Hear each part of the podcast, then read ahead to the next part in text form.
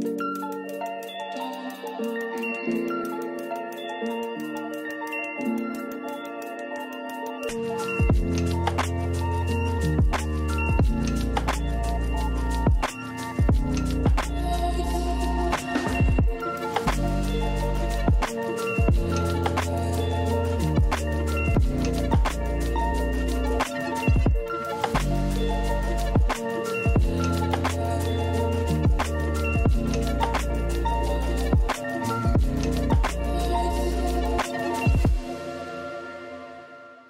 comenzar con una pregunta, una pregunta am, que si quieren, si se sienten en un momento de honestidad, pueden responder levantando la mano. La pregunta es, ¿alguna vez has dicho una pequeña mentira?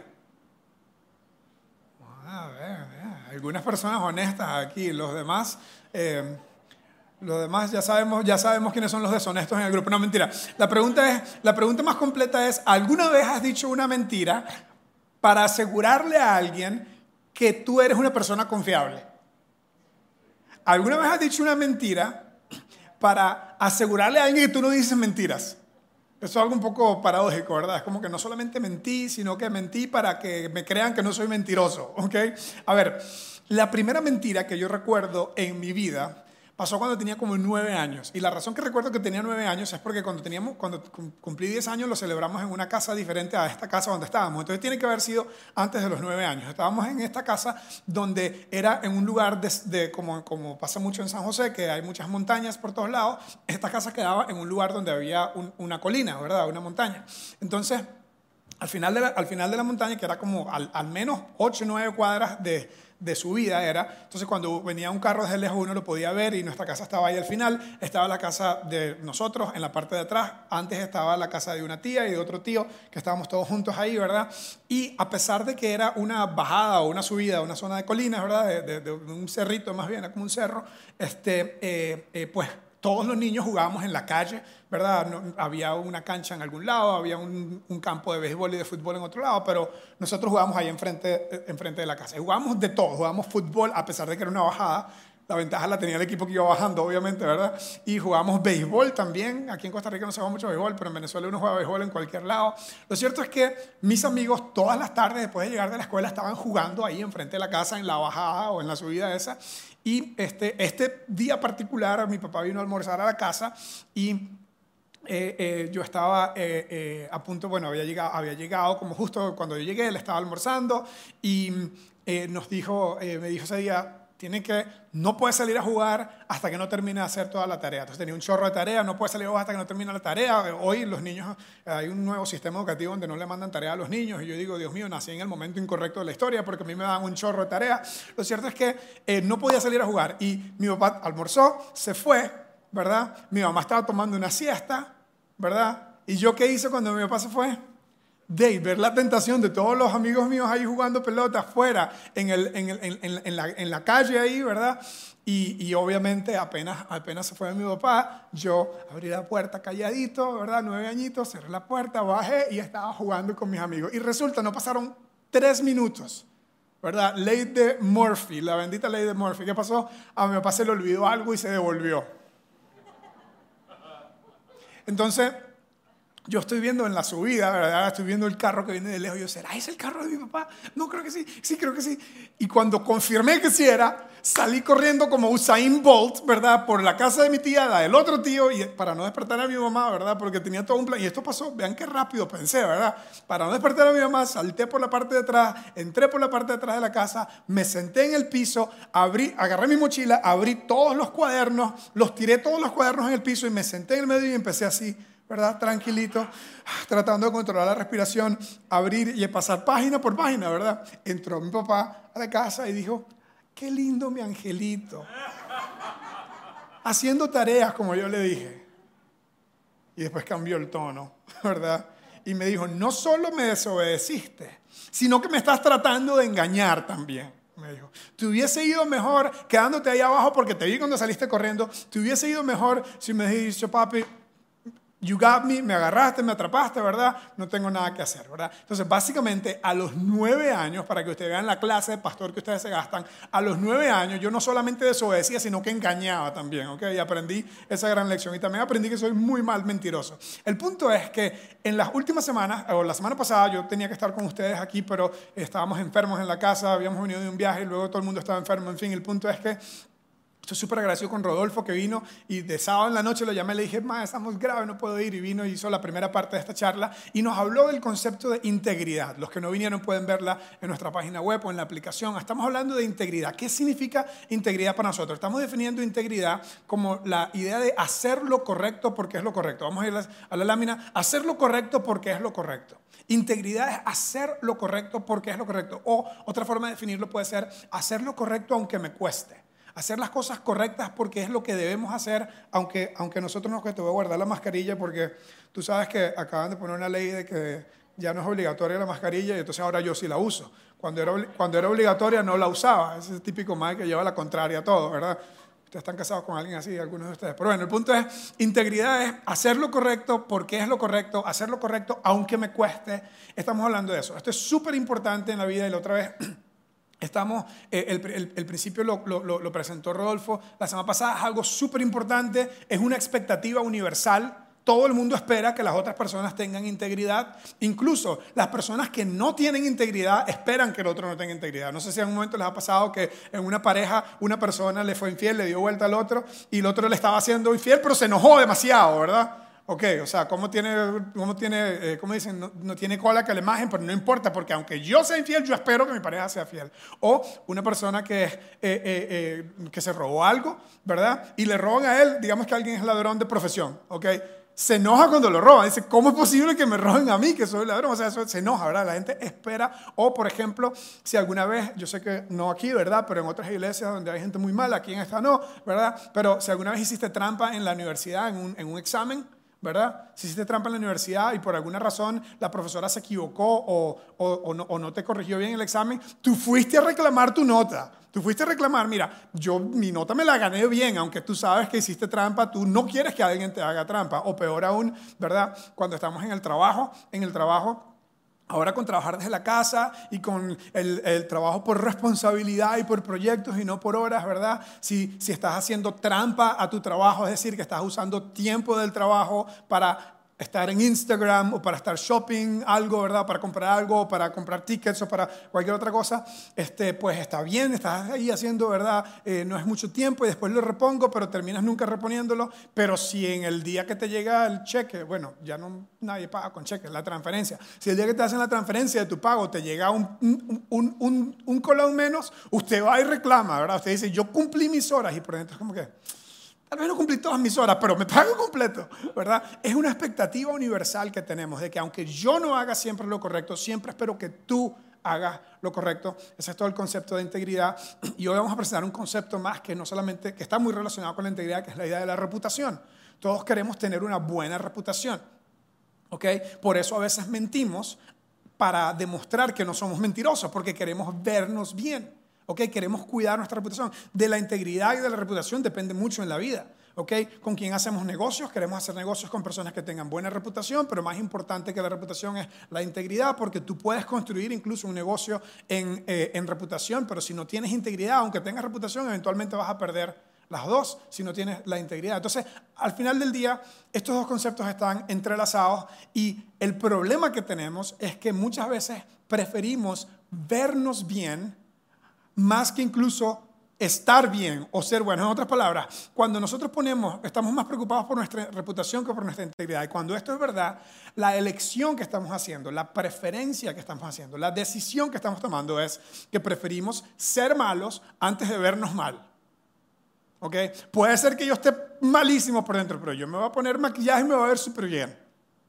Puede ser que yo esté grave, pero yo, yo voy a poner una buena imagen y nos preocupamos muchas veces más por la imagen que damos que por la persona que somos. Y eso nos hace... ¿De dónde viene el concepto de hipocresía? Viene del teatro de hace muchos años en Grecia. Era actuar detrás de una máscara. Eh, de, ahí nació el concepto de la hipocresía. Y muchas, de las, muchas veces todos nosotros estamos tentados, estamos expuestos a un mundo que nos, casi nos fuerza o nos fuerza o nos lleva a poner una cara linda, poner una máscara de que todo está bien aunque las cosas no están bien. ¿Ok? Por ejemplo, cuando conociste a tu pareja y fueron a la primera cita a almorzar, ¿verdad? O a cenar, tú pediste ensalada y dijiste, sí, sí, yo solo como ensalada. Mm. Sí, yo solo como ensalada y de paso tiene que ser orgánica. ¿Será que esta lechuga es orgánica? ¿Cuál es la diferencia entre una lechuga orgánica y una lechuga no orgánica? O sea, yo no sé nada de eso, soy un ignorante. Pero bueno, comía solo ensalada y, gluten free, sí que yo soy alérgico a la glucosa y glucosa, o el gluten, glucosa. Glucosa es otra cosa, sabrosísimo, azúcar, ¿verdad? Glucosa, bueno, alérgico, yo no soy alérgico a eso, soy fan de eso. Bueno, el punto es, eh, eh, eh, solamente comía, o sea, era perfecta. La mujer, esta es la mujer perfecta. Él tenía 27 posgrados, ¿verdad? Ah, mataba leones con sus propias manos, ¿verdad? Era perfecto, ¿verdad? En la primera cita, ¿verdad? ¿Por qué? Porque estamos tratando de impresionar, estamos tratando de poner una cara. Cuando yo estaba en la universidad en Estados Unidos, el, el, primer semestre tuve que hacer clases de pregrado y vivía, y vivía en la universidad. En eh, justo cuando me dejaron no vivir en la universidad, me conseguí unos roommates y error, grave error, estábamos en la universidad. El punto es, estos roommates, eh, eh, todos eran un desorden, era solo un desorden en el apartamento donde vivíamos y, siempre todo estaba sucio y los más hacían eh, mucho gimnasio, mucha pesa, ¿verdad? Y tomaban protein shakes, ¿verdad? Y dejaban todo el desastre ahí. Yo soy súper limpio, a mí me molesta ver los platos sucios en el lavaplato y llegaba a buscar mis cosas y usaban el vaso de ellos y lo dejaban y en la tarde, como el vaso de ellos estaba sucio porque no lo lavaron, usaban el vaso mío, ¿ok? Entonces, bueno, en fin, era todo un reto. Entonces, un día uno de los roommates nos dice, eh, voy, a, voy, a traer una chica a cenar, la invité aquí al apartamento, ayúdenme a, ordenar un poquito, ¿verdad? Entonces nos pusimos todo de, detrás del mae, ahí en compa, ¿verdad? A limpiar, ¿verdad? Yo recuerdo, nos tardó como una hora y media, dos horas, limpiamos todo el apartamento y quedó perfecto y de repente uno de los muchachos, no el que tenía la cita, ¿verdad? No, estábamos así como, como orgullosos del trabajo que hicimos. Mira qué limpio está este apartamento, ¿verdad? Y todos estábamos como así como descansando un ratito antes que llegara la, la, chica, el mae. Y, y, y el mae dijo, la verdad que nosotros somos bien hipócritas, ¿verdad? Porque solamente limpiamos si viene alguien, ¿verdad? nunca está la casa limpia. Entonces, toda esta idea, toda esta idea de que es normal incluso querer proyectar una, una, buena imagen. Esta es la razón por que las mujeres se ponen make-up, ¿verdad? Antes de salir. Esta es la razón por la que uno se mira en el espejo varias veces, hacer lo que puede, ¿verdad? Para, para verse bien. Y no todo esto es malo, pero hay un gran, una gran tentación y una gran presión a vivir basado en la apariencia y en la reputación y en lo que la gente ve y no en lo que realmente somos. Tenemos una, una gran presión para que nos lleva incluso a escoger, voy a escoger ser una mala persona antes que verme mal. No queremos vernos mal.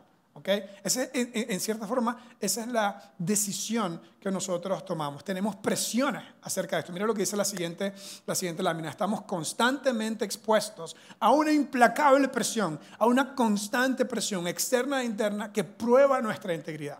Estamos constantemente, tú y yo vivimos en un mundo constantemente expuestos a fuerzas internas y externas que retan nuestra integridad, que están poniendo a prueba nuestra integridad. Por ejemplo, el mundo de Instagram en el que vivimos está afectando a los adolescentes en una enorme manera. Mi esposa y yo, que tenemos chicos adolescentes y preadolescentes, estamos leyendo, informándonos un, un montón más acerca de esto. Estamos tratando de retrasar las redes sociales lo más que podamos porque le está afectando demasiado a los chicos, porque las redes sociales son expertas en poner una cara perfecta, un matrimonio perfecto, una pareja perfecta, todo el mundo está editando, todo el mundo es experto en Photoshop, yo no sé cómo, ¿verdad? Pero ponen la mejor cara. A veces yo mismo los posteos que pongo, cuando voy a poner un posteo, digo, ¿por qué estoy poniendo esto? Queremos proyectar una imagen de que todo está bien, aunque no esté bien, queremos proyectar una imagen de que todo está bien. Eso es algo, en cierta forma, eso no es nuevo, pero lo que es nuevo es la presión que tenemos en redes sociales de estar haciendo eso. Entonces hay muchas presiones externas acerca de eso, otra presión externa en la sociedad que no, no está tan prevalente o no la, o no la vemos tan ah, clara como la de, la, de, redes sociales, es eh, eh, la presión que tenemos en que la sociedad en cierta forma eh, nos invita a jugar con el desastre, nos invita a jugar al borde del desastre, pero nos acusa si caemos en el hueco. Entonces, en cierta forma, está bien ir a una fiesta y rumbear un poco, pero ser un adicto, nada que ver. Está bien experimentar un poco, pero tener que irse a rehab, ¿verdad? O sea, cuidado con eso. En cierta forma, la sociedad nos invita y nos atrae a jugar y a flirtear un poco con el desastre. Cuando caemos en el desastre, dice, ¿cómo es posible que tú hiciste eso? Y todo el mundo nos estaba diciendo que era la cosa cool que había que hacer y todo el mundo nos estaba diciendo que era... Entonces, esa es otra parte de las presiones externas que tenemos en el mundo en el que estamos viviendo. Aparte de eso, hay una gran presión interna también. Hay un debate interno que está sucediendo entre nosotros entre el bien y el mal. ¿Okay? De hecho, hay un texto en el libro de Romanos donde Pablo habló de esto y no tenemos tiempo para verlo hoy, pero se lo recomiendo que lo lean. Está en Romanos capítulo 7, donde Pablo habla de un dilema interno que él tenía. Él decía, yo quiero hacer lo bueno, pero hago lo malo. Y, está, literalmente él dice, el bien que quiero hacer no hago y el mal que no quiero hacer, eso hago. ¿Alguien se identifica con eso? Como que, amén, vine a la iglesia correcta, ese soy yo, ¿ok? Todos en algún momento estamos como frente a un dilema moral o a un dilema correcto. También a veces hay zonas grises donde esto hace las cosas un poco peor, ¿verdad? Porque no todo es blanco y negro en el mundo, no todo es blanco y negro, no todo es si esto es así o esto es así. Muchas cosas eh, eh, eh, hay un límite, ¿verdad? O más bien una, una línea que, que, que, está como en, en, el intermedio, como algo gris. Pero si no estamos atentos, si no ponemos cuidado, las presiones externas, la presión interna que tenemos de que no siempre nos vamos a inclinar a hacer lo mejor, no siempre, muchas veces nos vamos a inclinar a hacer lo que se siente mejor en el momento, muchas veces nos vamos a inclinar a hacer lo que creemos que es mejor para ayudarnos a ganar y a tomar una ventaja en ese momento. En los negocios, por ejemplo, esto es muy constante, ¿verdad? Donde vemos una oportunidad de avanzar más rápido, más lejos aunque haya que cortar una esquina, ¿verdad? Esa tentación siempre la vamos a tener. De paso que hay áreas grises. Entonces, básicamente, estamos fregados, para no decir otra palabra. No sé qué hacer con este asunto. Que Dios me los bendiga. Voy a estar orando por ustedes. Yo no tengo este problema, ¿verdad? ¿Qué hacer? ¿Qué hacer ante la idea de la integridad? Queremos vernos bien, queremos estar bien, pero, pero preferimos estar mal y vernos bien. Todo el mundo nos está bombardeando con esto y somos como víctimas de la situación. Por dentro de nosotros, nuestro corazón, ¿verdad? Hubo un concierto de Alejandro Sanz, yo estaba en viaje de aniversario con mi esposa, me perdí a Alejandro Sanz, pero si hubiese estado no me lo hubiese perdido, porque soy re fan. Y Alejandro Sanz dijo la canción que yo más me acuerdo cuando tenía como 16 años, creo yo, soy, estoy medio roco, ¿verdad? Dijo, ¿cómo se llama esta canción? De la, fuerza del corazón. La fuerza que te lleva, que te impulsa y que te acerca a Dios, dijo, no te acerca a Dios nada es un sentimiento, casi una emoción, sí, la fuerza del corazón, ¿verdad que me la sé? El punto es, tenemos en nuestro alma una inclinación a lo malo de vez en cuando, tenemos presiones afuera, queremos vernos bien, ¿qué hacemos? Nuestra integridad está constantemente puesta bajo presión. Yo hoy les voy a dar al final dos, dos consejos, la próxima semana los vamos a desarrollar más, pero lo que tenemos que hacer, el primer consejo es que tenemos que vivir nuestra vida basada y guiada en principios. No podemos basar y guiar nuestra vida en las situaciones. No podemos tener una vida situacional. Tenemos que tener una vida basada en principios. Lo que requiere predecidir. ¿Ok? Necesitamos para tener éxito en la vida. Y por cierto, todas las empresas tienen valores y, misión corporativa y todo esto. Y las empresas más exitosas son las que se aseguran de que los valores que pusieron tienen una forma de que sean accionables, de que sean fáciles de hacer y que realmente están viviéndose en el día a día de la gente. Y las empresas más exitosas actúan de una manera coherente con los valores o con las creencias que determinan. lo primero que tenemos que decidir es que vamos a vivir guiados. Y la primera guía para nosotros como creyentes tiene que ser la palabra de Dios. Tiene que ser los principios de Dios. Porque si nosotros dejamos que otra cosa, lo que, por ejemplo, si nosotros dejamos que no sean los principios de la palabra de Dios lo que nos guía, sino, por ejemplo, el momento, la situación cultural. Bueno, hace 60 años, por ejemplo, este ejemplo va a ser un poco, yo quiero decir que soy profeminista, estoy casado con una femenina, ¿verdad? Y soy súper profeminista, pero hace 60 años, en Estados Unidos, no soy en Costa Rica, me imagino igual, las mujeres no, no tenían derecho a votar. No tenían derecho a votar. La sociedad había decidido, no, las mujeres no votan. Ahora, que yo esté de acuerdo con eso o no, eso es otra cosa. No me vean así, estoy una, broma, un mal chiste. El punto es, la sociedad había dicho, está bien que las mujeres no voten. Un poquito más atrás, la sociedad había dicho, pues, las personas pueden tener esclavos. No hay ningún problema que las personas tengan esclavos. Entonces, si nosotros Y, y cuando tú vas a los principios de la palabra de Dios, aunque hay partes históricas donde demuestra que había, que habían esclavos y hay partes históricas donde se demuestra el harto machismo que ha tenido el mundo, nunca la Biblia soporta ninguna de esas dos cosas, hablando de esclavitud y de, y de, y de machismo. Entonces, si basamos nuestra vida en lo que hace la sociedad, vamos a estar detrás del palo. Ahora, si basamos la vida, la, la vida en lo que hace todo el mundo, esta es una conversación otra vez en mi casa con mis hijos, porque ellos están aquí en Transit ahorita para no avergonzarlos, ¿verdad? Mis hijos están diciendo, papi, pero todo el mundo está haciendo esto. Todo el mundo está haciendo esto. Todo el mundo tiene eh, esta red social y esta otra red social. Entonces yo lo que hago es que les meto miedo con la Biblia. Como aquí, como hago con ustedes. Tal cual como hago con ustedes. Le digo, tú sabes la historia de Noé. ¿No conoces la historia de Noé? Todo el mundo estaba haciendo lo que le da la gana. Todo el mundo. Y Dios mandó un diluvio y se ahogaron todos menos ocho. Yo quiero que tú seas uno de esos ocho. No hagas lo que hace todo el mundo. Papi, por favor, esa historia ni siquiera es verdad. Tal vez eso era como Dios diciendo a la gente que por se portara bien.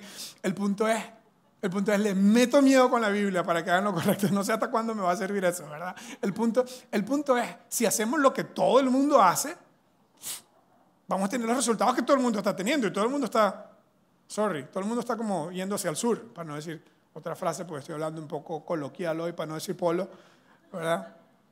Entonces, no podemos hacer lo que hace todo el mundo si queremos ser ganadores, si queremos tener éxito en la vida, si queremos estar alineados con el plan de Dios para nosotros. No podemos hacer lo que hace todo el mundo, tenemos que hacer las cosas diferentes. Tenemos presiones sociales, tenemos presiones externas, tenemos presiones internas en nuestra propia tendencia a hacer, a cortar esquinas y hacer las cosas eh, que tal vez se sienten bien en el momento, aunque comprometan nuestros valores o nuestras creencias. Entonces, ¿qué hacer? ¿Qué dice que preguntaron? Proverbios. Mil años antes de Cristo, Proverbios 14, 2 o 11, 3 dice. Proverbios 11, 3 dice, a los justos los guía su integridad. Hay algo que, la palabra clave aquí es guía. ¿Ok? Y, y justo no es que, o sea, estamos en una iglesia, una de las cosas que yo amo de Open House es que no vivimos basado en esto.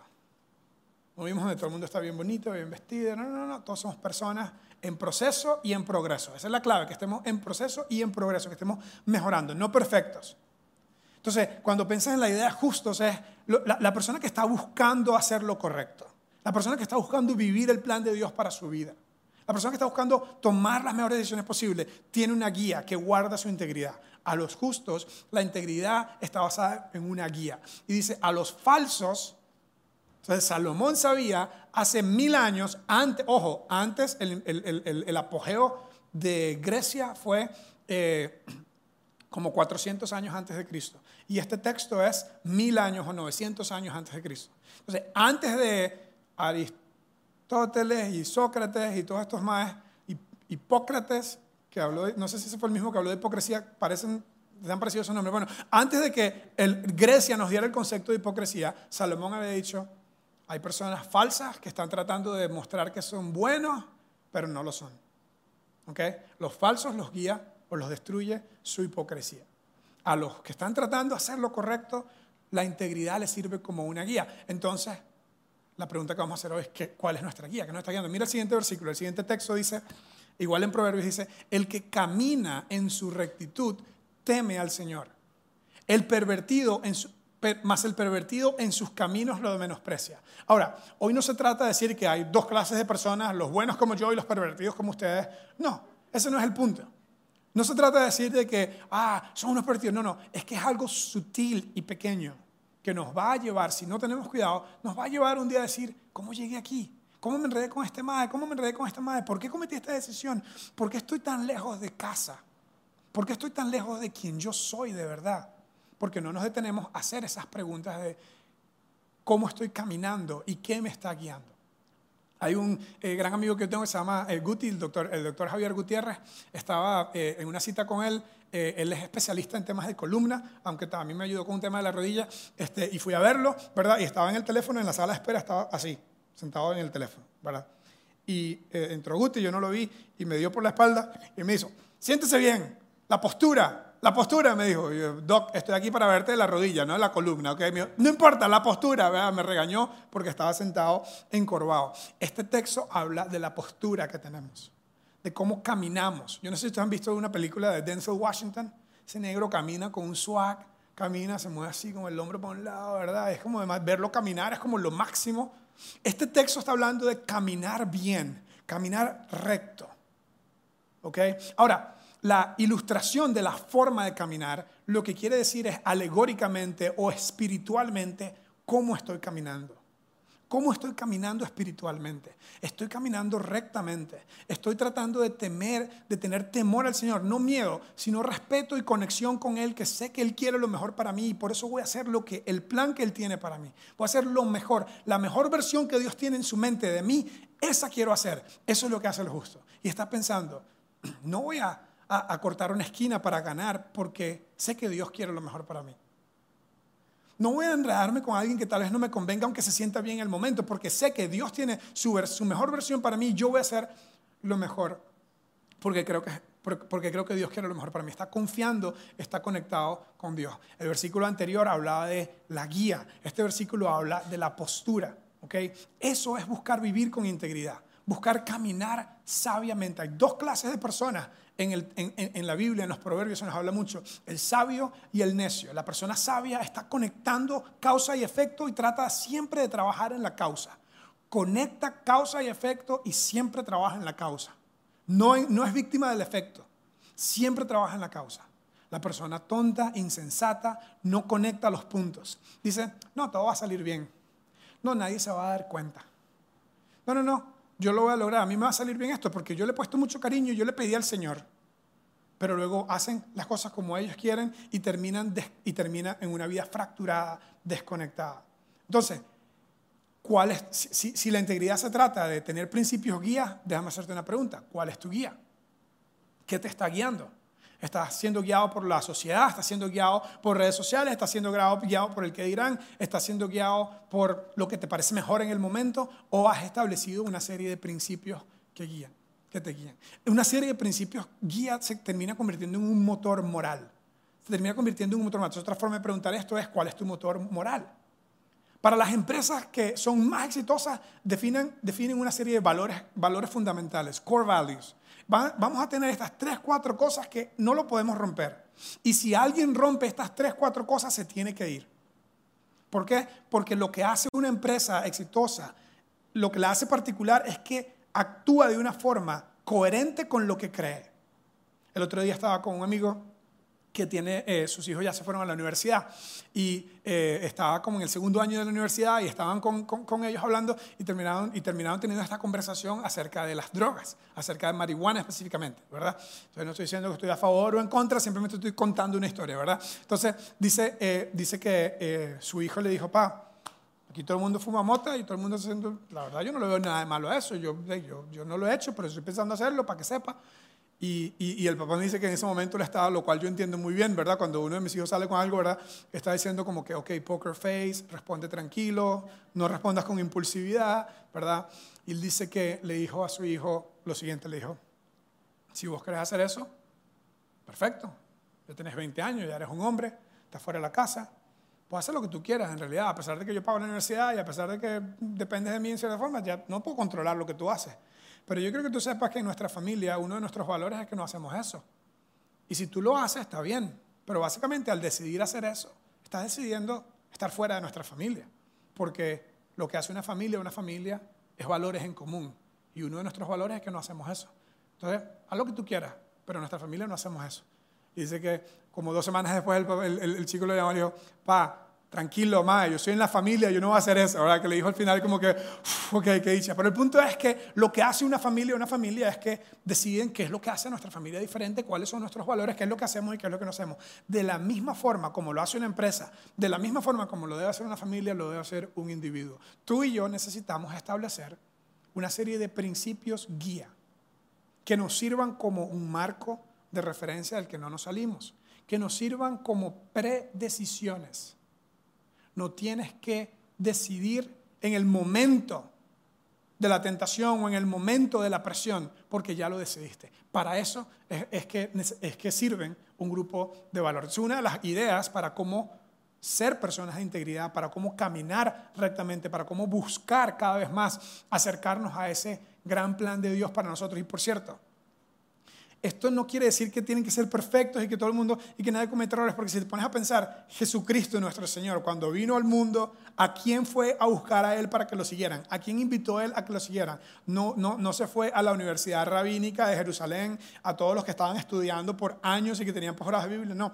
Fue a Capernaum, en un barrio donde había un, un riachuelo donde, donde, donde eh, pescaban un grupo de pescadores que, por cierto, la razón que eran pescadores eran porque sus papás eran pescadores y la razón que eran pescadores es porque no los aceptaron en la escuela rabínica porque no tenían pasta de rabinos y tuvieron que ir a hacer el oficio de sus papás. Y a esos don nadie, a esas personas como lo último de la sociedad, que no estaban, no estaban tomando las mejores decisiones, que no tenían como toda la educación y todo el pedigrí, a esos el Señor les dijo, sin importar la integridad que tenían o no tenían en ese momento, les dijo, síganme.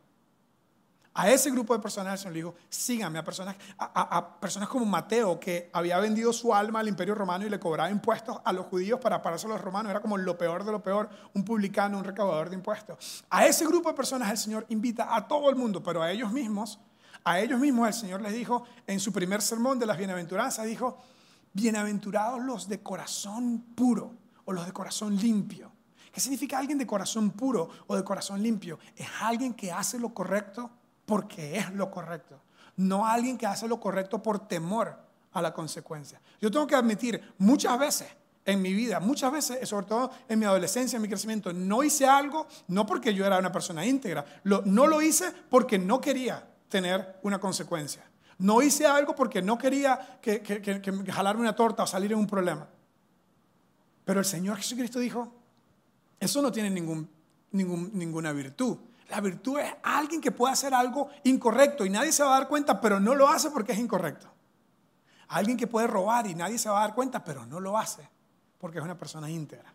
Ese es el reto que el Señor nos da. Entonces, para caminar con Dios, para acercarnos hacia esa mejor versión de Dios, hacia esa mejor versión de nosotros que Dios tiene para nosotros, hay dos consejos prácticos hoy. Uno, tengo una lista de valores. Tengo una lista de tres a cinco cosas que no vas a romper. Tres a cinco predecisiones. Tres a cinco valores que voy a tener. son mis valores personales. Eso te va a ayudar a la pareja que escoges, las personas con que te asocias, las cosas que haces. Una, una, lista pequeña. Tres, cuatro cosas que son inquebrantables. Y con esas tres, cuatro te ayuda a guiar tus decisiones de integridad, te ayuda a tomar mejores decisiones antes de que tenga que ser el momento. Eso te va a ayudar a no vivir de las presiones, a no vivir de lo que hace todo el mundo. Y el segundo consejo es un poquito más largo, pero es tres preguntas que te puedes hacer cuando estás frente a una decisión importante. Te quiero dejar tres preguntas que puedes hacer y esto, estas tres preguntas se basan en el modelo de decisiones de, de identidad y no de consecuencias. Hay dos formas como podemos tomar decisiones, basada en las consecuencias o el premio o basada en la identidad que yo adquiero, la identidad que yo tengo. Entonces, básicamente las tres preguntas son las siguientes. Tres preguntas que me van a ayudar a responder con integridad. La primera es ¿quién soy? Tienes que, tienes que poder responder bien esta pregunta. ¿Quién soy? Bueno, yo soy Julio González. Sí, sí, pero ¿quién soy? Bueno, ¿quién soy? Ah, a ver, soy venezolano, eso es una mezcla que tengo, ¿verdad? Culturalmente, pero soy venezolano, estoy casado con una gringa maravillosa que está por ahí. Este, eh, mis hijos nacieron en Estados Unidos, Costa Rica. Entonces, ¿quién soy? ¿Cuál es mi identidad? La verdad estoy confundido. Bueno, sé que soy hijo de Dios. Sé que Dios me hizo. Sé que yo lo invité a Él a venir a mi vida. Sé que estoy tratando de vivir como Él me dice. Sí, sí, yo soy un hijo de Dios. Sé que he creído en Cristo, soy un cristiano.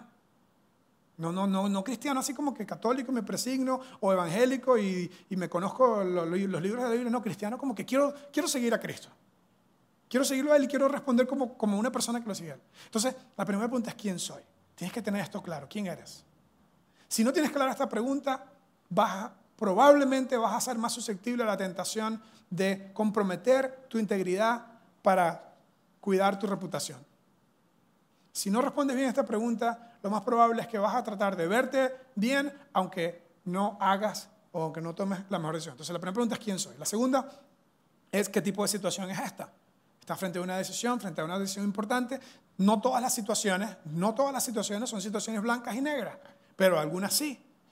Entonces, si haces estas preguntas y tienes una lista de valores, filtra la situación a través de tus valores. Esta es una situación que está quebrantando un valor personal. Esta es una situación que está quebrantando un valor de mi familia. Y, si no lo es, pues eso te va a ayudar a, decidir más cerca de, tus valores y de tu integridad. Y la última pregunta es, ¿qué haría alguien como yo? Esta pregunta requiere un, ejercicio mental, un ejercicio mental casi de transportarte, eso suena rápido, este no es pastor, es brujo, yo sabía, ¿verdad?